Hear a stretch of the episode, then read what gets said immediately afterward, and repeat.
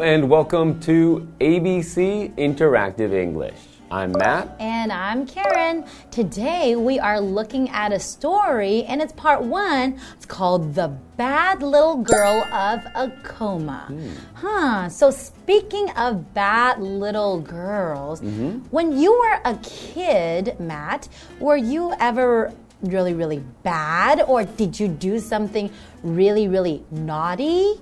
I think I was mostly a good little boy. You seem like a good person, mm -hmm. and I'm pretty sure when you were little, you were probably a good boy. I think most of the time I was a good boy. You know, mm-hmm. sometimes I got in trouble for talking too much in class or uh -huh. even you know, not doing my homework a, a couple of times, maybe. Aw, that's not bad at all. Why? Were you a bad little girl? Um, I wouldn't say bad, bad. I did some naughty things too, like passing notes to my friends in class, okay. and the teacher got angry.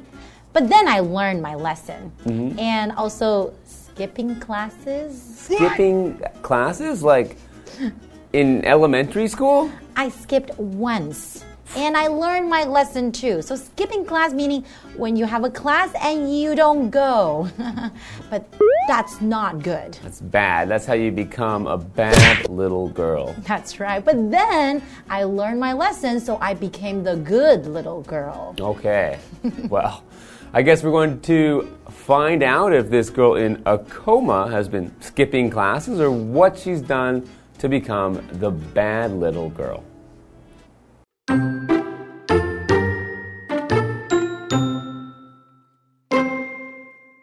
Once upon a time, there lived a very bad little girl in Acoma.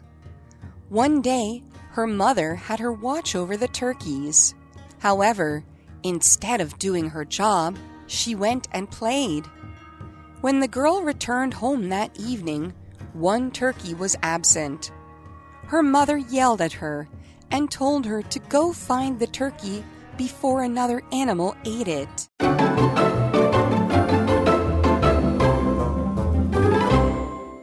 Hello, today we are looking at part one of our story called the Bad Little Girl of Acoma. Hmm, so I wonder if she is really, really bad. Mm -hmm, she must be. Let's find out. Once upon a time, there lived a very bad little girl in a coma. Okay, so she's not just a little bit bad, mm -hmm. but she's very bad. Mm -hmm. One day, her mother had her watch over the turkeys. Huh, okay. So her mother had a task for her to do, and that task was to watch over the turkeys. Now, when we say watch over somebody or something, that means you're taking care of somebody or something, or you're protecting it. So, for example, you can say, Jenny asked me to watch over her daughter. That mm. means she asked me to look after, to take care of her daughter. Mm. So it seems like the mom is making a mistake by asking a very bad little girl to watch over turkeys. I, I wonder right. what could go wrong. Hmm. However, instead of doing her job, she went and played. Aha! Mm. So mom was not very smart, right? If she already knew the girl was very bad, she was probably not a good choice for this job. That's right. When the girl returned home that evening, one turkey was absent. Uh oh. So, like we said, something went wrong, right? Mm -hmm. So, that evening, what does evening mean? So, evening is the time at the end of the day. Mm -hmm. Usually, it's the time from around when you eat dinner to the time when you're getting ready to go to bed. Mm -hmm. So, it's before night. Yes. And it's after the afternoon. Mm. So, usually, people can say it's usually from around 6 o'clock to 9 o'clock mm. p.m. And then if you want to greet somebody in the evening, then you can say good evening, right? Hmm, that's right. We don't usually say good night mm-hmm. unless you're ready to go to sleep. So, mm-hmm. good evening is what you can say when it is not daytime, but you're not going to sleep yet. That's right. Maybe you're meeting somebody for dinner mm. and you see your friends, you can say good evening. Okay, we also have this vocabulary word here, absent, and that is an adjective.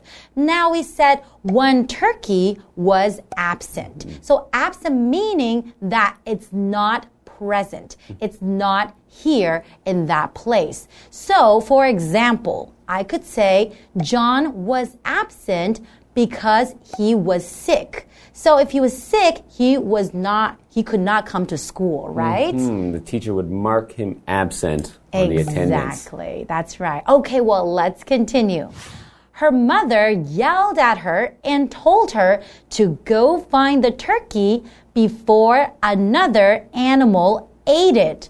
Okay, so mom got pretty upset too, right? Hmm, so mom is angry at the bad little girl because she hasn't done the job that her mom asked her to do. So mm-hmm. instead of watching over the turkeys, she went out and played, and now a turkey is absent and might even get eaten by another animal. That's right. And that is why her mother yelled at her. So if somebody yells at you, usually is when they're not happy with something. Maybe hmm. when they're upset with you. They would tell you and talk to you at a really, really high volume, loudly, hmm. right? Yes, so I think a lot of bad little kids are, are very used to getting yelled at. Exactly. They get yelled at a lot if you're a bad little kid. Did you get yelled at a lot when you were a little kid? No, because I was a good little boy. Okay, not like the girl in the story. Mm-hmm. How about let's take a short break and we'll be back to learn what happens next. okay.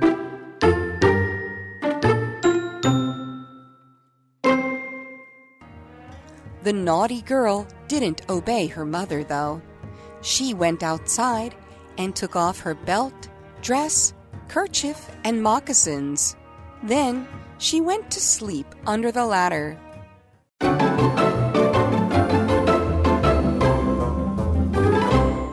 Welcome back, everyone.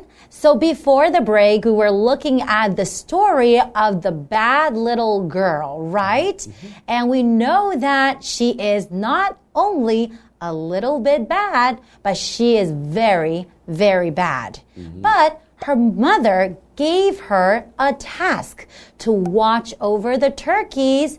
But did she listen to her mother? No, she went out and played. Exactly. And that is why one turkey was absent. It mm-hmm. went missing, right? Mm-hmm.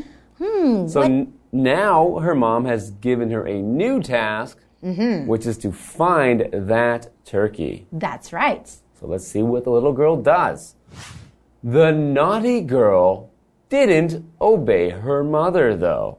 Oh, so she still didn't listen. So the naughty little girl, naughty, what does that mean? Naughty means not well behaved, or as you'd say, a, a bad kid, a bad little girl is a naughty girl who doesn't do maybe what your parents or your teacher tell you to do. Um, they're just don't follow the rules. They don't do what they're told. So, for example, the naughty little girl skipped class in elementary school. But then she learned her lesson and became the good little girl. right. Okay. And then we also have this other vocabulary word here to obey, and that is a verb. So obey means to follow rules, or sometimes you're looking at maybe following the law, or you do what someone tells you to. So, for example, I could say the dog obeyed many commands. So he listened to many commands. For example, you could say, sit down, and the dog would sit down. Stand up, and the dog would stand up. So the dog obeyed. So let's continue. She went outside and took off her belt, dress, kerchief, and moccasins. Hmm. Why? I don't know. It's- I mean, she took off her so her belt from here, her dress, Yes. and then her kerchief. so Hmm. what's a her kerchief? A kerchief is a piece of fabric that is usually used for covering your head. Mm-hmm. So often you might see it around someone's neck as well in sort of cowboy movies. Oh. You'll often see a cowboy with a kerchief or handkerchief around his neck, Mm-hmm. or if a cowboy is going to rob someone, they might wear the kerchief over their face to hide who they ah. are. So it's like a little cloth, right? A little mm-hmm. piece of cloth that's like a square shape, usually. Mm-hmm. It's a square, and then usually it's folded to become a triangle that you can hmm. wear over your head or even over your face. That's right. And we're looking at this word moccasin, and that is a noun. And it just basically means soft leather shoes with a heel. Mm-hmm. So, why does she take off her belt, her dress, her kerchief, and moccasin? I maybe it was hot outside, and she wanted to cool down. Okay, well, you're going to tell us. Then she went to sleep under the ladder. Ah, okay, so she just didn't want to listen to her mother at all. So she went to sleep under a ladder. Hmm. So a ladder is when you have bars or steps mm-hmm. between two upright pieces of wood or metal mm-hmm. that are used for climbing to a higher place. Mm-hmm. So, for example, the firefighters climbed the ladder to save the baby from the burning apartment. Ah, that's right. Because when there's a fire, you can't really go upstairs or take the elevator, right? Hmm. Okay, so she didn't obey her mother, and then she just went to sleep under a ladder. without her clothes. She just went, she, she threw her clothes on the ground and then went to sleep under the ladder. So, How strange. Hmm. I wonder what's going to happen next. all right, well, we'll see what the naughty little girl does and if she maybe she's she's going to finally obey her mother. But we'll find out in part two. We'll see you guys then.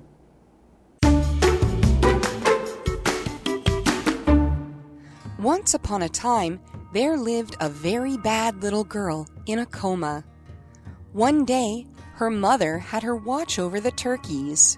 However, instead of doing her job, she went and played. When the girl returned home that evening, one turkey was absent. Her mother yelled at her and told her to go find the turkey before another animal ate it.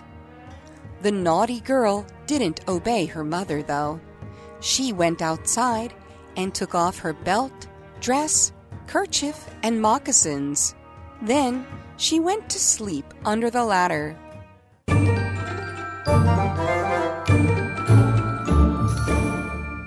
Hi, I'm Tina。我们来看这一课的重点单字。第一个，evening，evening 名词，傍晚、晚上。I like to take a walk in the park in the evening。我喜欢在傍晚时分在公园散步。下一个单字 ，absent，absent 形容词，不在场的、缺席的。Sarah was absent from school today because she was feeling sick。Sarah 今天因为身体不舒服没去上学。下一个单字 naughty naughty 形容词，不听话的、顽皮的。The naughty puppy chewed on my shoes when I wasn't looking。这只顽皮的小狗在我不注意时咬了我的鞋子。Chew 就是咬。 最后一个单字 obey obey 动词，听从、服从。It is important to obey the traffic laws when driving。开车时遵守交通法规很重要。接着我们来看重点文法。第一个，once upon a time，从前从前，这个词组多用于童话故事的开头，相当于 a long time ago 或者是 long ago。我们来看看这个例句 Once upon a time, there was a beautiful princess who lived in an old castle. 从前，从前有一位美丽的公主住在一座古堡里。下一个文法，watch over，看顾、照顾，这是一个不可分的动词片语。我们来看看这个例句。My sister asked me to watch over her cats while she was away on vacation. 我姐姐要我在她度假的时候照顾她的猫。 最后一个文法，A tells B to 加动词，A 要 B 做某件事情。Tell 在这里是命令、吩咐的意思。我们来看看这个例句：The coach told the students to warm up before the game。教练要学生们在比赛开始前先热身。以上就是这一课的重点单词跟文法，我们下一课再见，拜拜。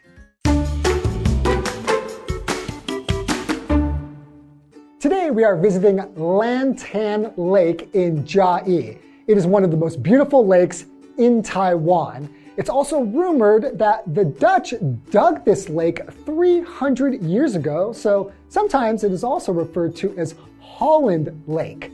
There's plenty to do there if you're interested in exercising. You could hike, ride your bike around the lake, or just enjoy the peaceful serenity of this beautiful place.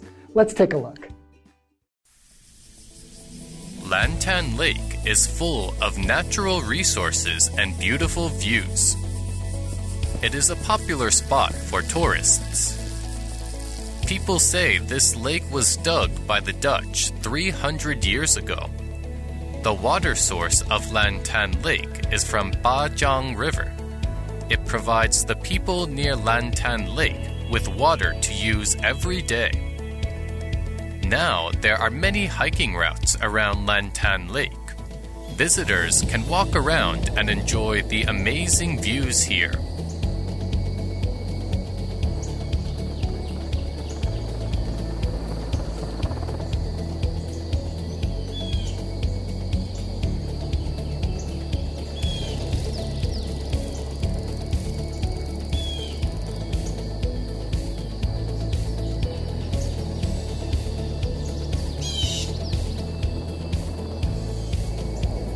Lantan Lake is also rich with resources of forests.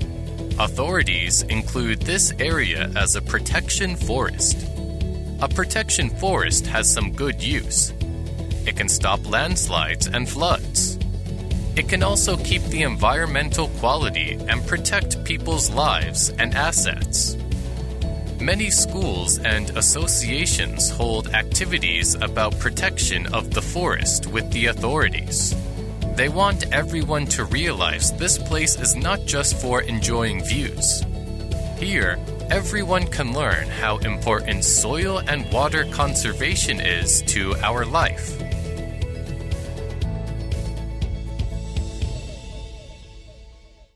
So, what did I tell you? It's a very beautiful lake. So, if you want to go and visit this lake and see all the natural beauty, maybe get some exercise while you're there, you can also learn about the importance of this lake for the people of Chiayi, where they get their drinking water from the river, which goes into the lake, and how important this lake is for the ecosystem in general. I hope you enjoyed this lesson, and we'll see you next time.